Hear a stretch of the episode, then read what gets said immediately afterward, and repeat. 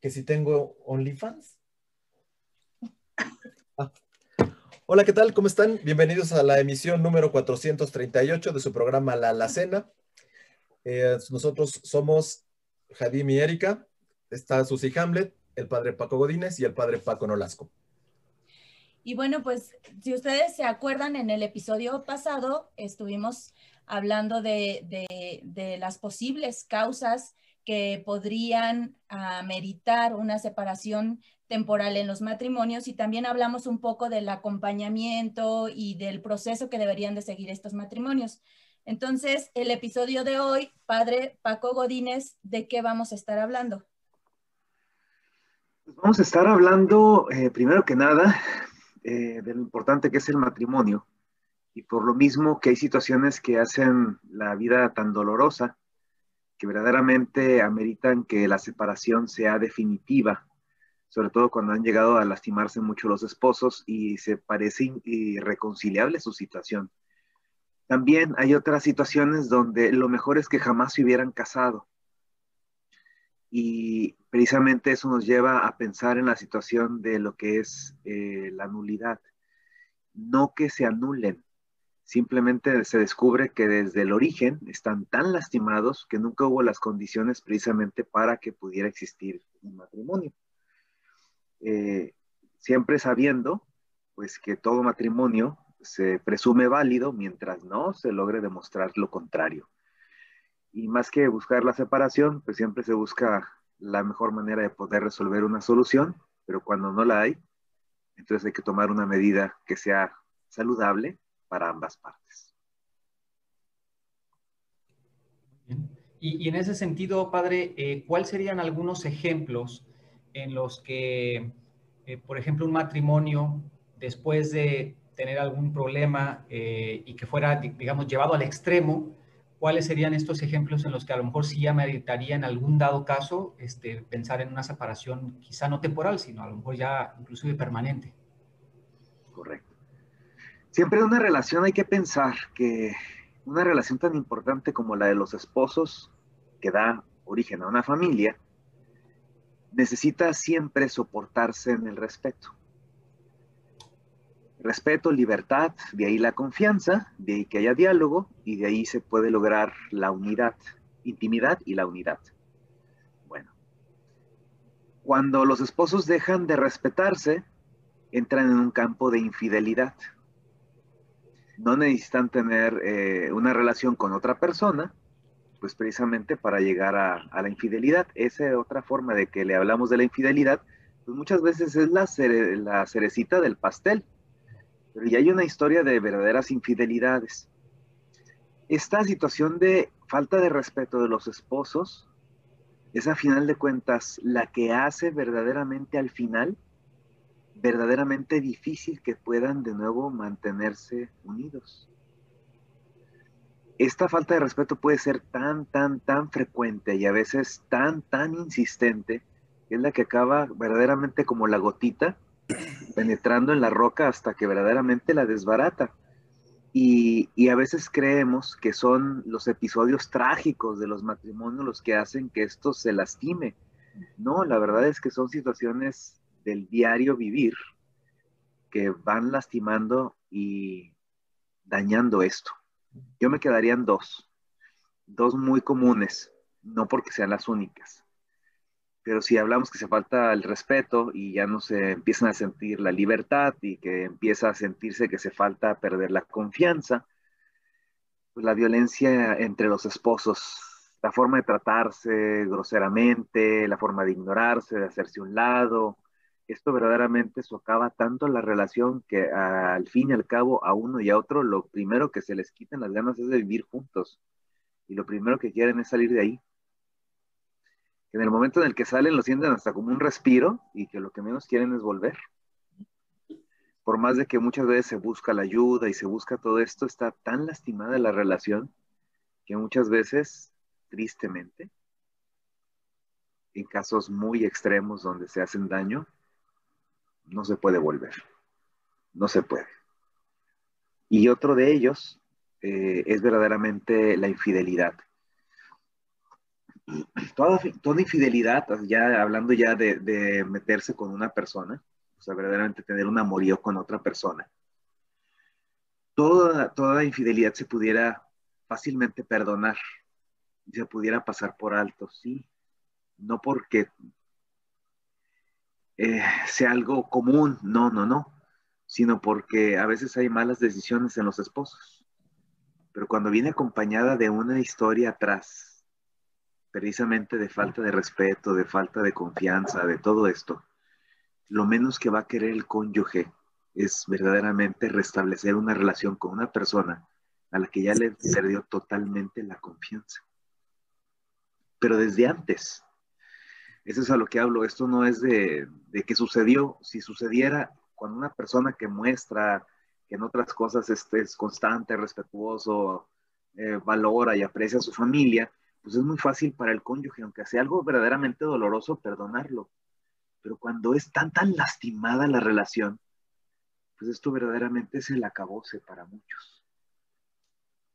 Sí, sí, Susi. Ay, Francisco, ya habíamos más o menos platicado de esto y recuerdo que hablábamos, tú nos platicabas la gran diferencia de lo que era eso, cometer un error, sin absolutamente estar haciendo una apología de la infidelidad, que es una, una falta a nuestro sacramento, pero definitivamente sí hay una diferencia entre cometer un error que se quiere resarcir a tener comportamientos que, no nos, que nos impiden como matrimonio entregarnos libremente el uno al otro en un ambiente seguro donde incluso creo que uno de ustedes dos ponía como ejemplo, o sea, ya llega a ser este comportamiento lascivo y además este, dañino para la salud de la pareja, o sea, pone, puede poner este, en peligro la salud física de la pareja por el, por el riesgo de enfermedades y esto, ¿no? O sea, como que sí, sí hay una diferencia, o sea, para todo hay niveles, ¿no? Exacto. A veces pensamos, eh, el comportamiento pudiera ser el mismo, pero todo lo que hay detrás, eso es lo que cambia completamente el desenlace de cada historia. Y que sí, efectivamente, es muy triste, por ejemplo, ver personas que están juntas, que de veras se tratan, pero con la punta del zapato y que cuando están presentes los hijos, pues los hijos son los primeros que lo padecen, a veces no hay hijos, pero entre los amigos, entre los compañeros del trabajo, ven la manera de cómo se tratan y se da uno cuenta que no puede haber vida ahí cuando uno y otro son tan violentos. Hay muchas formas de ejercer violencia. Pues hasta habrá que formas tan simpáticas, por ejemplo, de la famosa ley seca entre los esposos. Este, llega el esposo con ganas de tener su intimidad y pues muchas veces la esposa empieza con el dolor de cabeza y que no quiero nada y de alguna forma, a veces hasta en esta forma su relación de intimidad se vuelve relación de castigo entre los dos. Pero eso también va orillando o va llevando a buscar otras formas de cómo estarse haciendo daño. No tenemos idea de lo que hablas, padre. Aquí. Yo sé que no. en otras familias y en otras cosas así, esas feas. No, pues sí, sí. Pues muchas gracias, Padre. Sí, entonces, este, violencia e infidelidad, claro. Pues, bien. Padre Paco Nolasco, eso, eso que nos decía el padre Paco Godínez es cuando ya tenemos un matrimonio, pues bien, o sea, un, un matrimonio que se realizó bien, pero la vez pasada platicábamos, bueno, eh, cotorreando aparte nosotros, platicábamos que también existen casos en los que el matrimonio todavía no está en realidad, no existe en realidad, ¿no? Causas de, nulidad, un matrimonio que en realidad nunca existió. ¿Cuáles serían dos causas como para considerar nulidad en el, en el matrimonio? Mira, dos muy comunes y muy dolorosas es cuando eh, uno de los cónyuges tiene su preferencia homosexual. Tanto puede ser ella o puede ser él eso lo convierte en incapaz de poderse eh, eh, realizar la plenitud en la relación esponsal. O sea, no, no se puede, cuando la, una de las partes descubre que su pareja no, no, no, practica la heterosexualidad, sino, sino le ha engañado, o sea, le ha, le ha ocultado su verdadera preferencia, esto le imposibilita. Y esto no quiere decir que, aunque haya habido hijos inclusive, eh, eh, la, iglesia no va a permitir que la otra persona este, diga, bueno, pues ya te casaste, ya te quedaste así. No, no, no, es por el bien de, las partes se llega al descubrimiento de esto, se, se dialoga y se le pide a la persona, ¿verdad? Que tenga la, la preferencia homosexual, ¿verdad?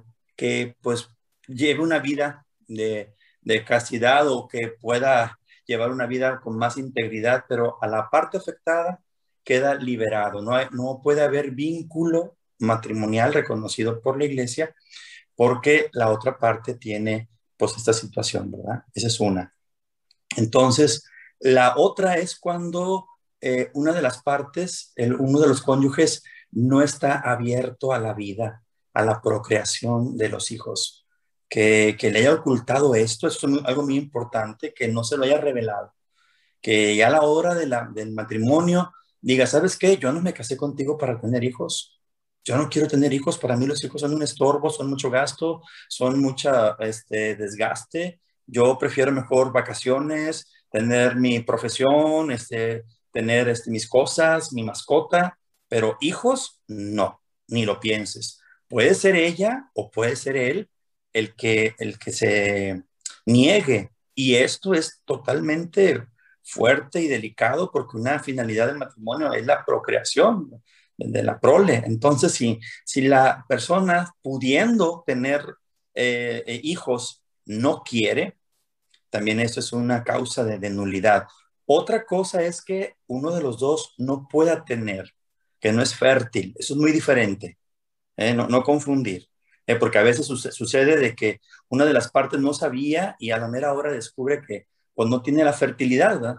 Entonces, ¿sabes qué? Me separo porque tú no me vas a dar nunca un hijo o, o, o eres este, una persona que, que no voy a poder tener una descendencia a tu lado. También eso no es, no es correcto. Pero lo que yo quiero aclarar es cuando sí pudiendo tener familia, te niegas, te cierras a, poder prolongar la, vida y el amor. El amor se cristaliza en una pareja cuando empiezan a, reflejarlo en los hijos y que después va madurando y, vuelve otra vez el nido vacío como empezaron, vuelve otra vez la pareja a, vivir una, una, experiencia muy bonita en su, esa etapa de vida. Entonces son dos situaciones muy especiales, la homosexualidad y eh, el cierre, ¿verdad? que no estás abierto a la vida. Yo creo que nos da la impresión de que a lo mejor la segunda es muchísimo más frecuente y pues es un problemón para los, para los, matrimonios, los matrimonios actuales.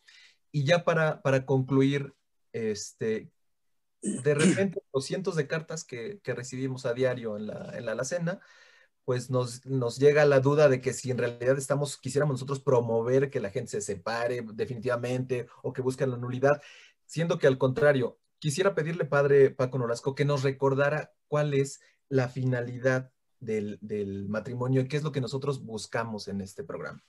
Sí, mira, con estos ejemplos que hemos compartido en los episodios anteriores, no se trata de desanimar a la gente, sino informarla y que tenga elementos para que pueda prevenir eh, problemas que se viven en el matrimonio y que son muy dolorosos, algunas fracturas donde ya no se puede continuar la relación, tanto temporalmente como definitivamente. Estos dos ejemplos que te comparto, al igual que el padre Francisco Godínez, pues son prácticamente nulidad, o sea, se, quiebra la relación. Y, y con ello, primero, la finalidad del matrimonio es la unidad, que vivan una, una, intimidad, una plenitud eh, y que se reconozcan los dos que son diversos, pero cómo, cómo se integran eh, en, en, en, la práctica y que el conocimiento mutuo y la ayuda recíproca es de todos los días. No es nada más de que en los momentos bonitos y ya cuando andamos de buenas, no, es de todos los días. Que lo tengan muy presente me caso contigo porque te amo, es cierto, pero juntos construimos la unidad. Si estoy dispuesto a esto, buen signo. Si nada más quiero estar contigo porque quiero ser feliz o para que tú me satisfagas mis necesidades o para que, que tú me hagas sentir bonito, no va bien. O sea, hay fallas ahí de claridad en lo que es la relación matrimonial. Yo solamente agregaría a lo que dice mi tocayo. Eh, siempre la iglesia espera que todo matrimonio, verdaderamente como él lo dice, eh, alcance esa plenitud en el amor. Eso es lo deseable. De ahí que cuando la iglesia llega a hablar de la palabra nulidad, primero que nada hay que recordar que eso lo determina la autoridad eclesiástica, es decir, un tribunal eclesiástico.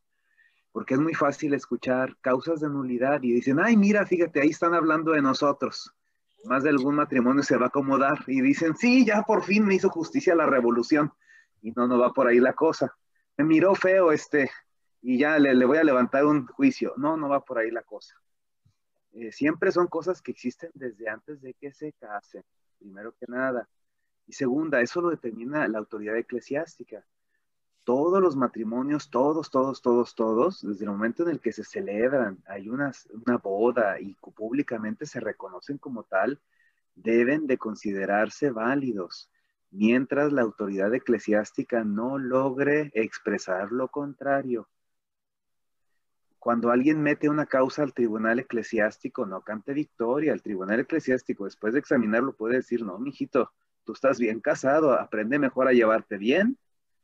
O decirles uno, no, efectivamente, tiene razón, ni tú ni él estaban preparados para contraer matrimonio, estaban bien verdes.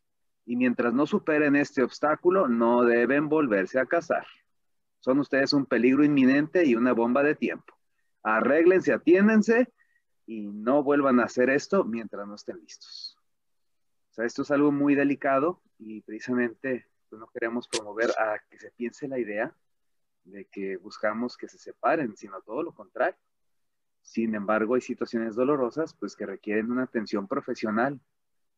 Lo mental, pues con el especialista y cuando ya es una situación canónica, pues con un tribunal eclesiástico. Muy bien. Bueno, pues ahora ya para concluir prácticamente, vamos a hacer nuestras recomendaciones de cultura pop y vamos a hacer primero una aclaración brevísima algunos fans de desde Nueva Zelanda tienen la inquietud de que parece que le estamos recomendando cosas para que la vayan y las hagan. A ver, las recomendaciones son exclusivamente, no, no tienen la intención de que vayan y hagan como 50 sombras de Grey. No. La idea es que si quieren ver una cuestión tóxica, ahí hay un ejemplo de algo tóxico y es una recomendación de cultura pop que damos en relación al programa. No es para hacerlo. Niños, no lo hagan en casa para pronto. Y bueno, a ese respecto, Susie Hamlet, ¿qué nos recomiendan? Hay una película este, ya viejita, es de 1991, se llama No sin mi hija. Este, es la historia de un matrimonio, una, una, este, mujer americana que se casa con un este, extranjero, un iraní, y después de un tiempo de matrimonio le dice él, pues quiero que vayamos a Irán, a mi país natal, para que pues mi familia te conozca y conozca a la niña, ¿no? Spoiler alert.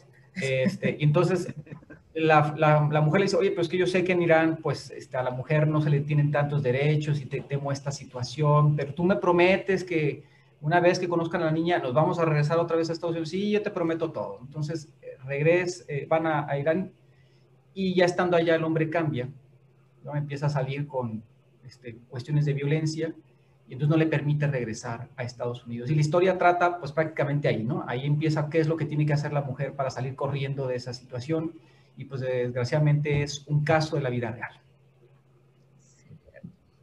Está, muy buena, a mí me impactó mucho de niña, pero yo, yo quisiera reiterar este, una, una recomendación, aprovechando que estamos en la misma serie de temas eh, aquí del, del, tema, este, una invitación, una eh, perdón, recomendación que les hizo el padre Fresco Godínez en el capítulo 1, que es de, Bridgerton, aunque él la hizo por el tema de la decisión de amar, este, en la de me caes gordo pero te amo, ¿se acuerdan? Ya todo el mundo vio ese capítulo, el piloto.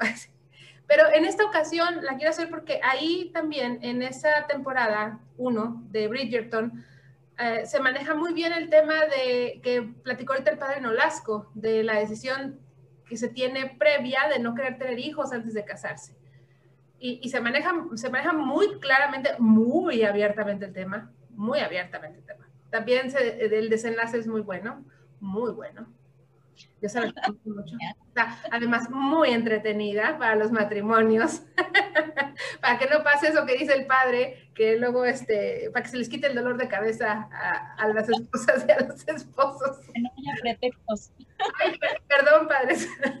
No, está muy buena, pero además de verdad que se maneja con mucha apertura, mucha, o sea, mucha ligereza, además mucha realidad, ¿no? Sin, sin toxicidades, con, pero también con, con, con, el amor en la mano y con el amor, este, perdón, con el amor de frente, ¿no? De, de la pareja, y está muy buena, punto. Bien. ¿Nos recuerdas eh, el episodio 1 de la alacena? Porque de eso, uh, ¿hace cuánto de eso? No manches, ¿cuántos episodios? Qué horror.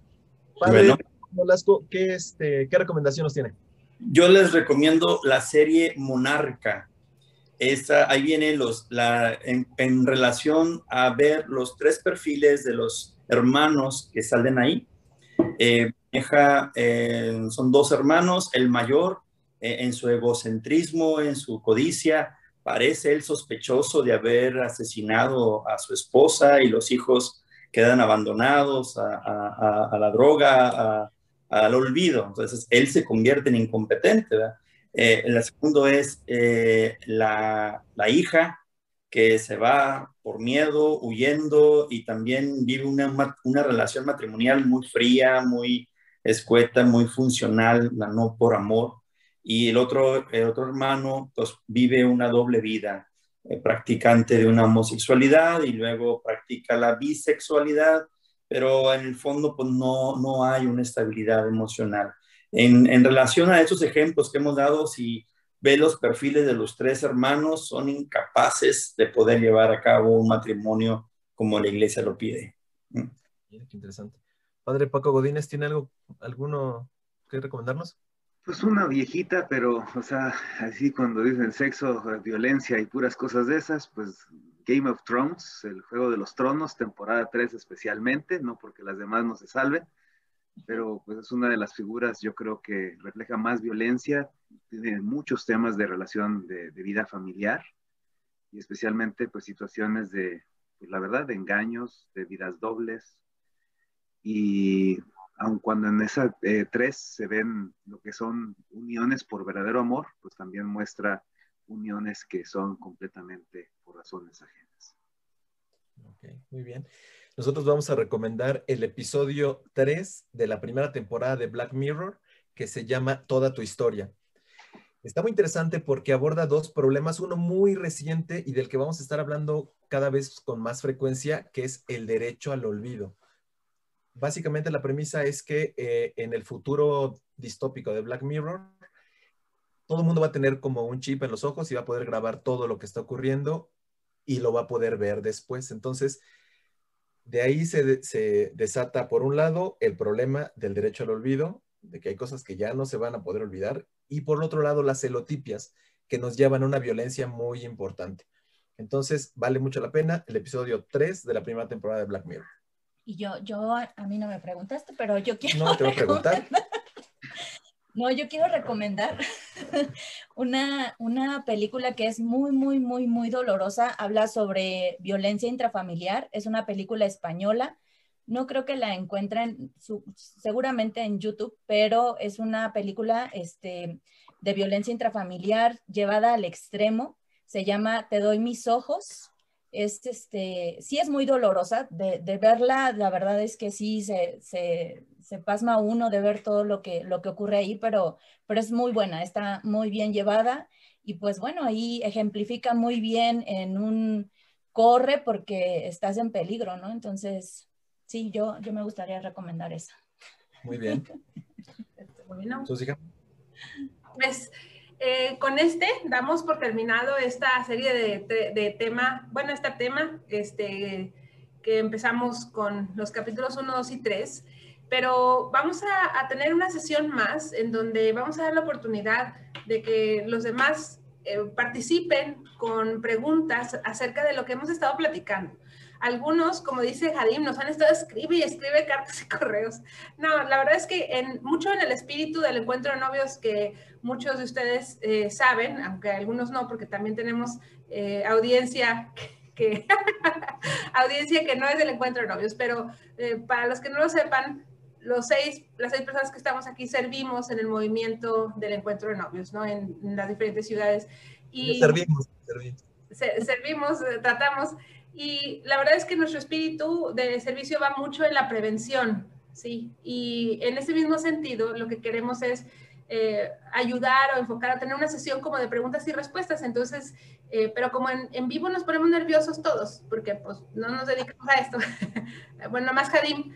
Entonces, este, les proponemos que nos hagan preguntas, y por ahí que les vamos a poner una encuestilla o algo ahí en el, Facebook de la cena, y nos vamos a, a traer a la última sesión de estos temas, una sesión de QA o de preguntas y respuestas. Y con esto cerramos y estamos al pendiente de sus recomendaciones para los siguientes temas que ya nos han hecho favor de llegar también. Y pues, Padre Paco Nolasco, Padre Paco Inés, gracias por estar con nosotros y Jadim y Erika también. Nos vemos en la próxima. Nos vemos. Nos vemos. Bye. OnlyFans. Igual.